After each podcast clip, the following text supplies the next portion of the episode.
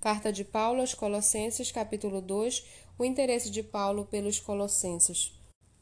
Quero que saibam quão grande tem sido nossa luta por vocês, pelos que moram em Laodiceia e por muitos outros que não me viram face a face. Faço isso para que o coração deles seja consolado e para que eles, vinculados em amor, tenham toda a riqueza da plena convicção do entendimento para conhecimento do mistério de Deus que é Cristo em quem estão ocultos todos os tesouros da sabedoria e do conhecimento.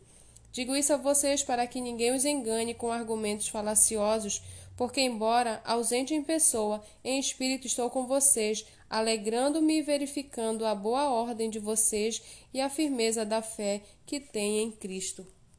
Portanto, assim como vocês receberam Cristo Jesus, o Senhor, continue a viver nele, estando enraizados e edificados nele e confirmados na fé, como foi ensinado a vocês, crescendo em ação de graças.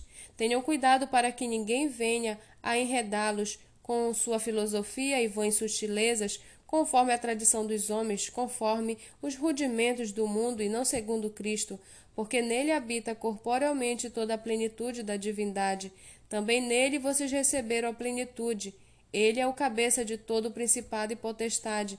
Nele também vocês foram circuncidados, não com a circuncisão feita por mãos humanas, mas pela remoção do corpo da carne, que é a circuncisão de Cristo, tendo sido sepultados juntamente com ele no batismo, no qual vocês também foram ressuscitados por meio da fé no poder de Deus, que o ressuscitou dentre os mortos. E quando vocês estavam mortos nos seus pecados e na incircuncisão da carne, ele lhes deu vida juntamente com Cristo, perdoando todos os nossos pecados, cancelando o escrito de dívida que era contra nós e que constava de ordenanças, o qual era o qual nos era prejudicial, removeu-o inteiramente, cravando-o na cruz e despojando e despojando os principados e as potestades, publicamente os expôs ao desprezo, triunfando sobre eles na cruz. Portanto, que ninguém julgue vocês por causa de comida e bebida, ou dia de festa, ou lua nova, ou sábados, porque tudo isso tem sido sombra das coisas que haviam de vir. Porém, o corpo é de Cristo.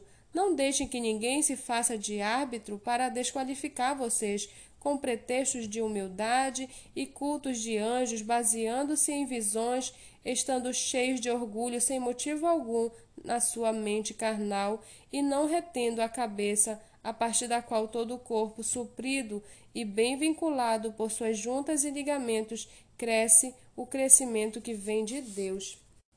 Se vocês morreram com Cristo para os rudimentos do mundo, por que se sujeitam a regras como se ainda vivessem no mundo? Não toque nisto, não coma disso, não pegue naquilo. Todas essas coisas se destrói com o uso, são preceitos e doutrinas dos homens de fato, essas coisas têm aparência de sabedoria ao promoverem um culto que as pessoas inventam, falsa, falsa humildade e tratamento austero do corpo, mas elas não têm valor algum na luta contra as inclinações da carne.